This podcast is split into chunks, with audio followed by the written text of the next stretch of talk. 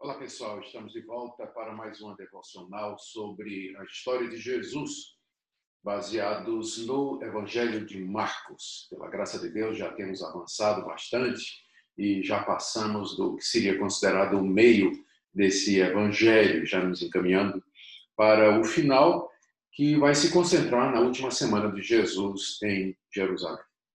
Então, pegue sua Bíblia, acompanhe os episódios que nós iremos ver hoje, que foram narrados por Marcos, com o objetivo de aprendermos mais a respeito da vida do nosso Senhor e Salvador Jesus, a quem nós amamos e a quem desejamos servir de todo o coração.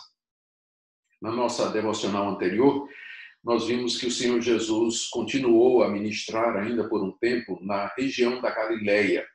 E dali ele ia pregar em lugares circunvizinhos, inclusive atendendo povos que não eram judeus. Ele esteve em Pecápolis, ele esteve na região de Cesareia de Filipe. O evento mais importante que nós vimos na última devocional é quando ele revela sua identidade e declara quem ele é, que de fato ele é o Filho de Deus. E o que é que vai acontecer com ele? E a partir daí, a sua mente e o seu coração se focam em Jerusalém, que será o palco dos episódios finais da sua vida aqui nesse mundo. Veremos então esses acontecimentos que estão relacionados com a fase final do seu ministério na Galileia. Marcos nos narra, então, em primeiro lugar, três episódios que aconteceram no chamado Monte da Transfiguração, cuja localização é, nos é desconhecida, embora muitos entendam que se refere ou que se refira ao Monte Hermon. E esses três episódios estão relacionados com a identidade de Jesus, quem é Jesus, e a necessidade que nós temos de ter fé nele para podermos atuar no nome dele e servi-lo aqui nesse mundo. O primeiro episódio que Marcos narra é a transfiguração, que acontece aí no capítulo 9, do verso 2 até o verso 8. Esse episódio da transfiguração acontece seis dias depois de Jesus ter dito aos seus discípulos que alguns deles não morreriam sem que vissem antes o reino de Deus vindo com poder.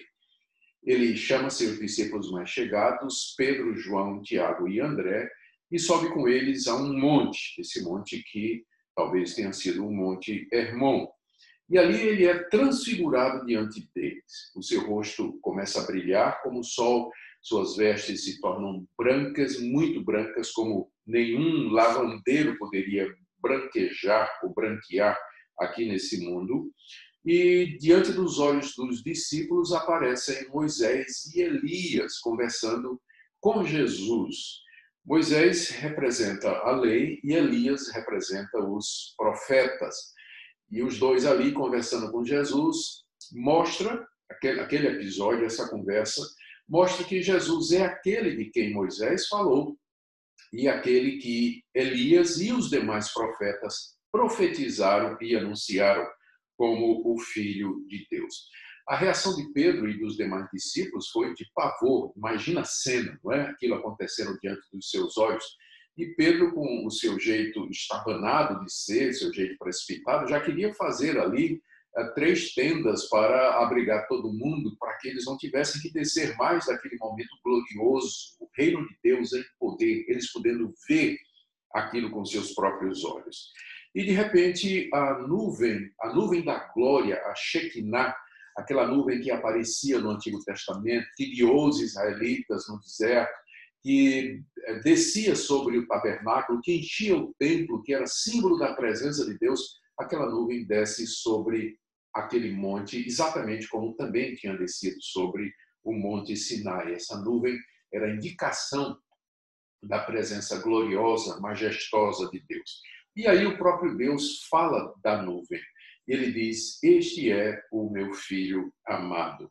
O objetivo era revelar e confirmar a identidade de Jesus aos seus discípulos. E eles viram aquilo, eles ficaram pasmos com aquilo, eles ouviram a voz de Deus, eles viram a glória do Senhor Jesus Cristo.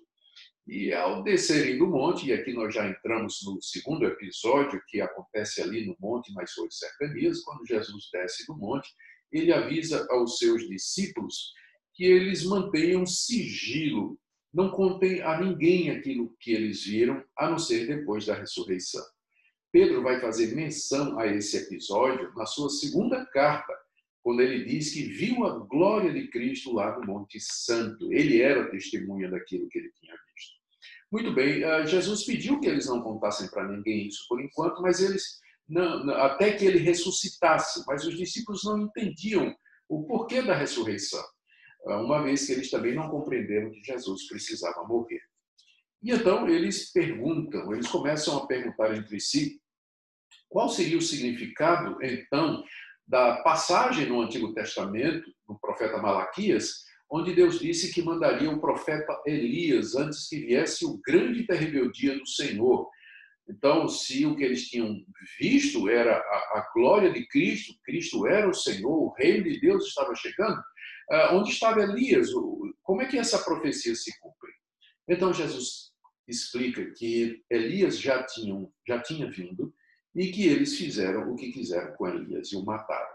E Jesus estava falando de João Batista, João Batista. E com isso os discípulos entenderam que João Batista não era uma reencarnação de Elias, mas que o ministério de João Batista era similar ao do profeta Elias e que ele já tinha cumprido o seu propósito, a profecia tinha se realizado e agora o Messias já estava ali, o reino de Deus tinha chegado com poder. Terceiro episódio que Marcos narra, ainda nas cercanias do monte, tem a ver com a libertação de um menino possesso. Está aí no capítulo 9, de 14 a 29, você pode acompanhar. Quando eles descem do monte, depois daquela conversa sobre quem era João Batista, ah, eles encontram uma grande multidão esperando que eles descessem. E havia uma discussão ali com os discípulos que não tinham subido ao monte, aqueles que tinham ficado ali, porque alguém da multidão tinha trazido uma criança que estava possessa de um espírito, e o menino era mudo e surdo, e eles tinham trazido para que os discípulos pudessem libertar. Mas os discípulos não tinham conseguido expulsar os demônios. E aí os fariseus, escribas e fariseus, eles haviam se aproximado e então questionado se Jesus de fato era aquilo que dizia, se Jesus era aquilo que ele dizia, por que, é que seus discípulos não conseguiam expelir o demônio? E aí começou um bate-boca, né, uma discussão entre os fariseus e os discípulos de Jesus. Lembra que os fariseus e os escribas, eles já estavam decididos a matar Jesus.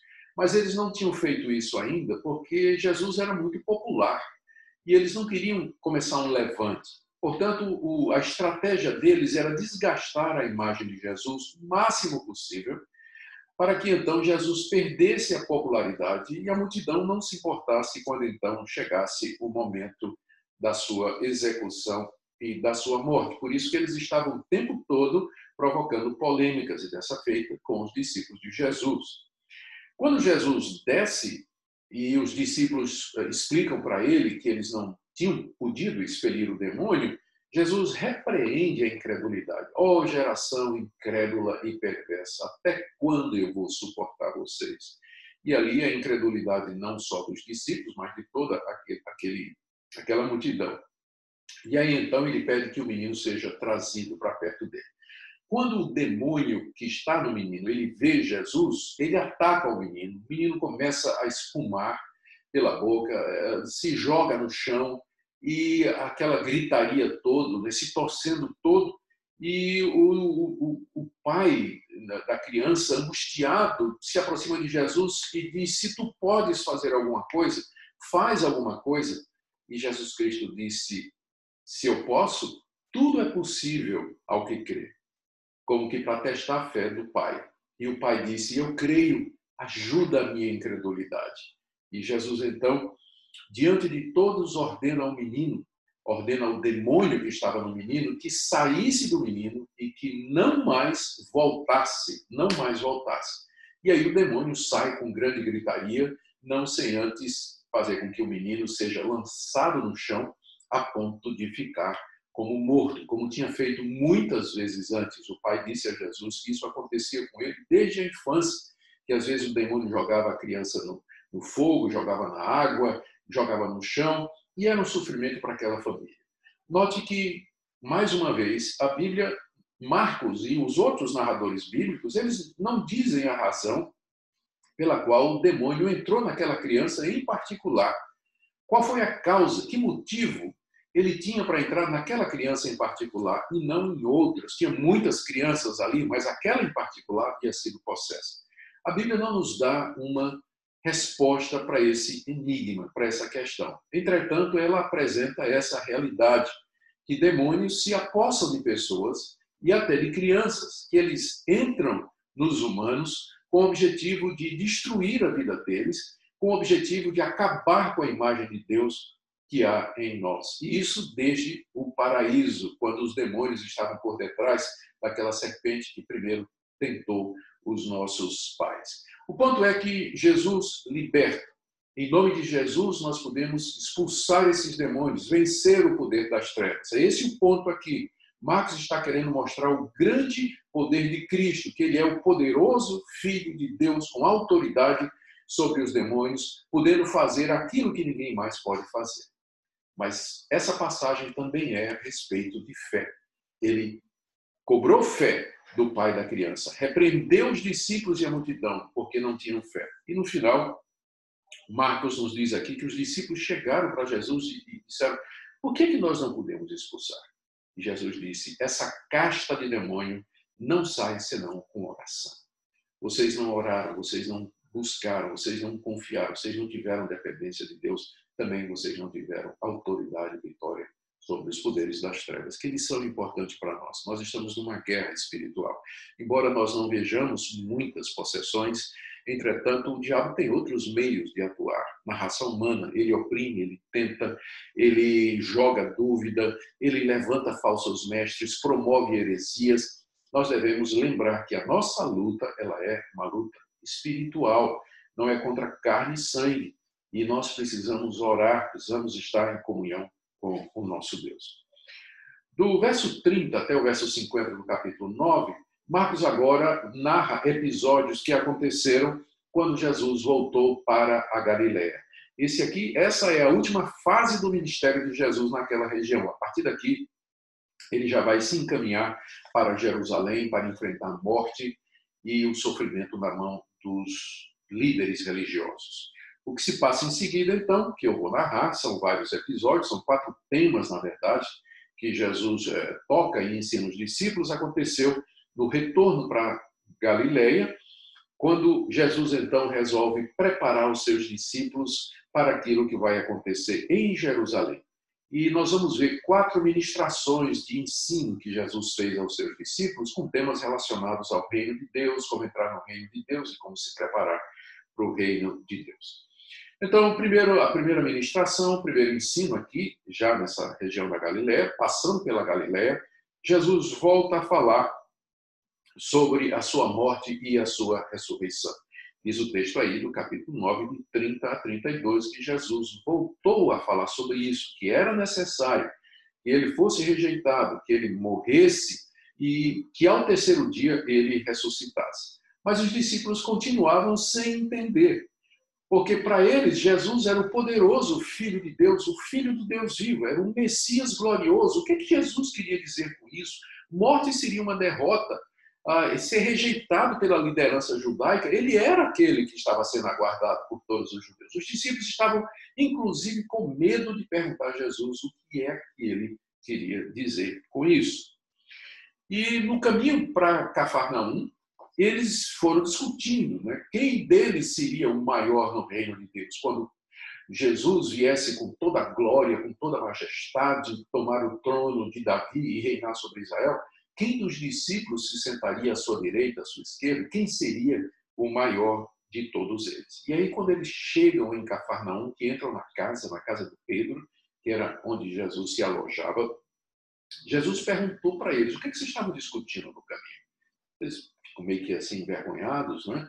E Jesus disse para eles assim: Quem de vocês quiser ser o primeiro, será o último, e o último será o primeiro. E quem quiser ser o primeiro de vocês, seja aquele que sirva vocês. Aqui o Senhor Jesus está corrigindo os discípulos com relação à visão que eles tinham do reino de Deus. A visão que eles tinham era de um reino glorioso, de um Messias glorioso que dominava com poder e autoridade. Aqui Jesus está ensinando que o Messias, na verdade, ele veio para morrer, ele veio para sofrer primeiramente, dar sua vida por outros e servir aos outros.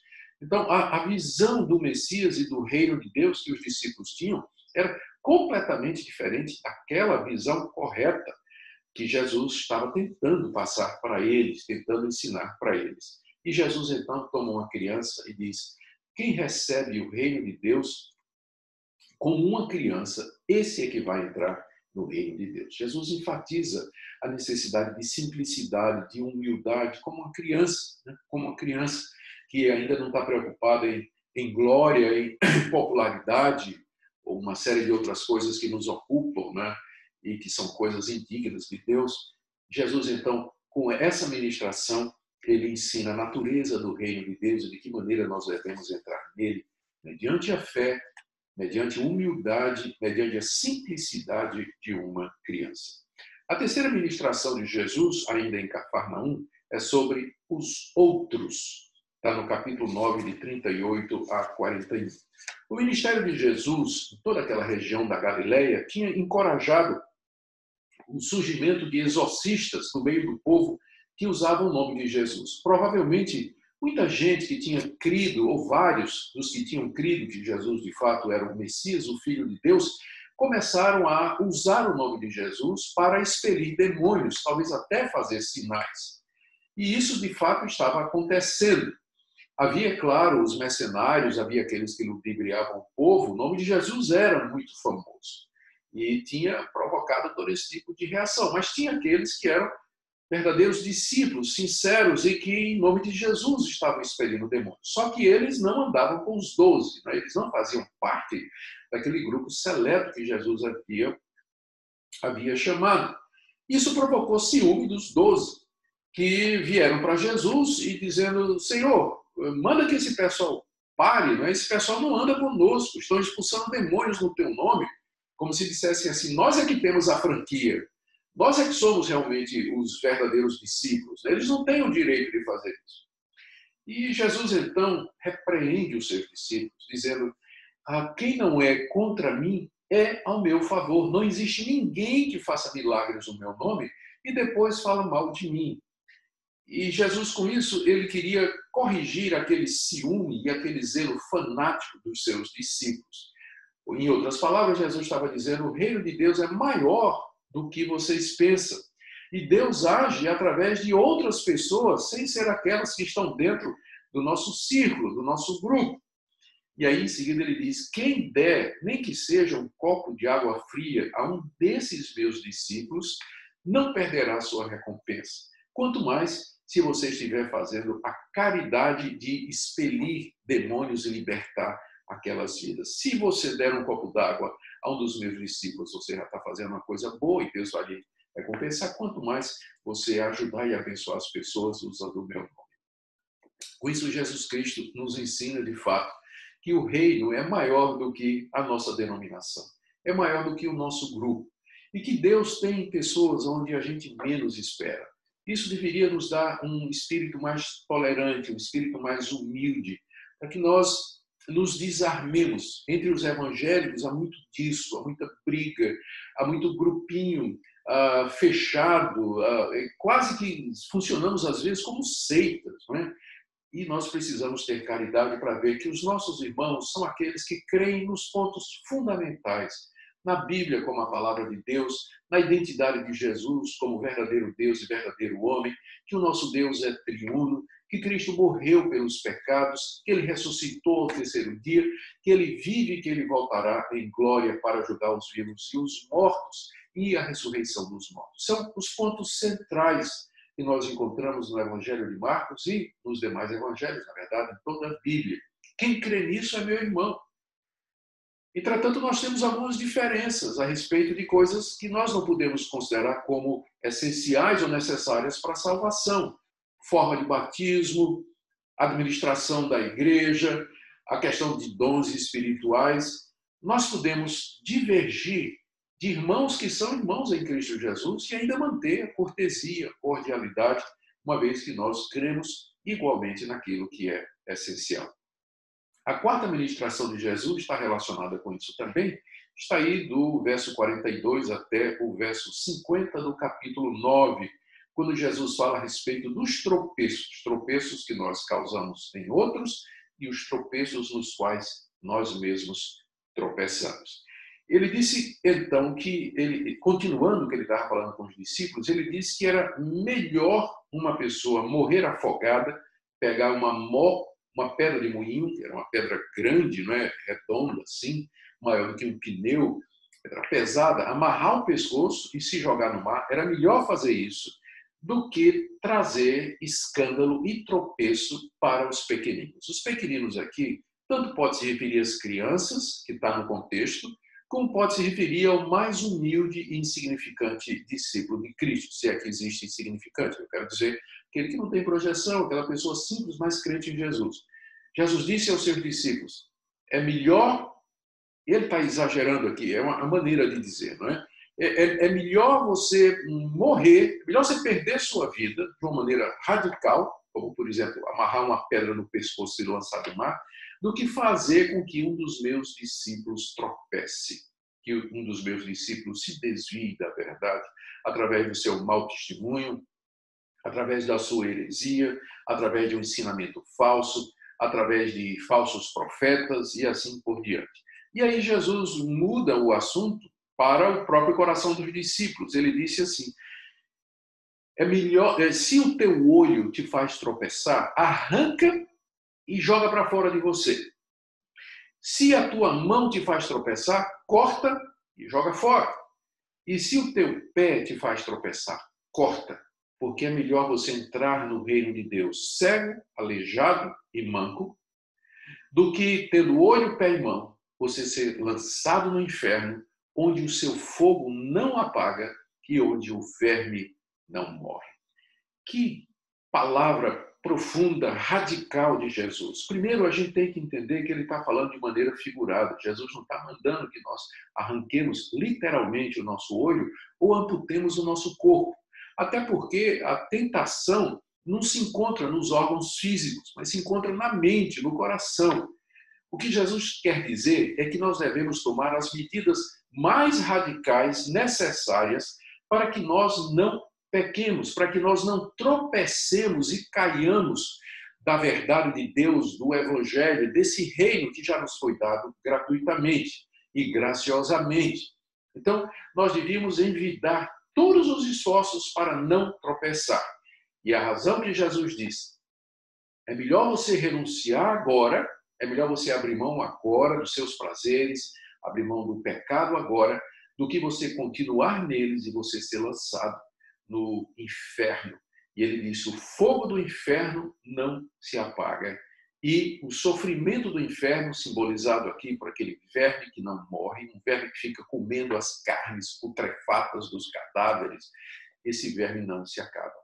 Observe que, embora Jesus seja amoroso, ele seja humilde, bondoso, compassivo, misericordioso, ele foi quem mais falou do inferno na Bíblia. Faça uma procura na sua Bíblia da palavra inferno. Você vai encontrar essa palavra muito mais na boca de Jesus do que, inclusive, na boca do apóstolo Paulo. Jesus foi quem mais se referiu à realidade do inferno. É um sofrimento que não tem fim, é um sofrimento que não acaba. Por isso que ele é tão radical quando ele diz: o sofrimento do inferno é tão grande que cortar um pé, cortar uma mão, arrancar um olho não é nada comparado com esse sofrimento que virá aí. Ele quis dizer: não existe sacrifício grande o suficiente que você não possa fazer aqui nesse mundo, pensando em evitar o sofrimento eterno daqueles que vivem uma vida de pecado, de tropeço e longe do reino de Deus. Com isso, Jesus encerra quatro ministrações para os seus discípulos a respeito do reino de Deus, que nós acabamos de ver e aqui nós estamos no final do seu ministério da Galileia. Deixe-me fechar isso aqui com tentando resumir o que nós aprendemos até agora, especialmente nessa lição. Jesus está cada vez mais concentrado em discipular os doze apóstolos, porque eles haveriam de continuar a sua obra. E gradativamente o Senhor Jesus vai revelando a eles mais e mais qual é a sua missão aqui nesse mundo e a missão que eles haveriam de ter. Mas os discípulos continuam sem entender o segredo messiânico, o que, é que significa seguir um Messias que haveria de morrer na cruz. Jesus havia mostrado a sua glória, havia mostrado o seu poder, havia se transfigurado, havia expulsado demônios, feito sinais e prodígios, curado doentes, multiplicado pães, andado sobre as águas, transformado água em vinho, ressuscitado mortos, mas ao mesmo tempo ele disse: apesar de todo esse poder que eu tenho, eu vou me entregar, porque eu preciso morrer, preciso morrer por vocês. Isso eles não tinham entendido ainda. Preciso dar minha vida por vocês, para perdoar o pecado de vocês, para que vocês sejam justificados e para que vocês possam entrar no reino de Deus. Isso aqui os discípulos não tinham, não tinham, não tinham ainda aprendido. E Jesus não deixou de dizer para eles qual o custo do discipulado, a renúncia radical de nós mesmos para poder servir a Deus. Embora os escribas e fariseus não tenham aparecido muito nessa etapa final, apenas naquele momento da discussão com os discípulos sobre a expulsão do menino, eles estavam tramando de que maneira eles iriam matar Jesus. E eles vão reaparecer na próxima devocional, quando Jesus, a caminho de Jerusalém, se prepara para enfrentar a ira da multidão, a ira dos escribas e fariseus, a rejeição do povo de Deus e, finalmente, o sofrimento da cruz, por você e por mim. Que Deus abençoe a sua vida, que essas devocionais sirvam para que você ame o Senhor Jesus e viva mais e mais para a sua glória. Amém.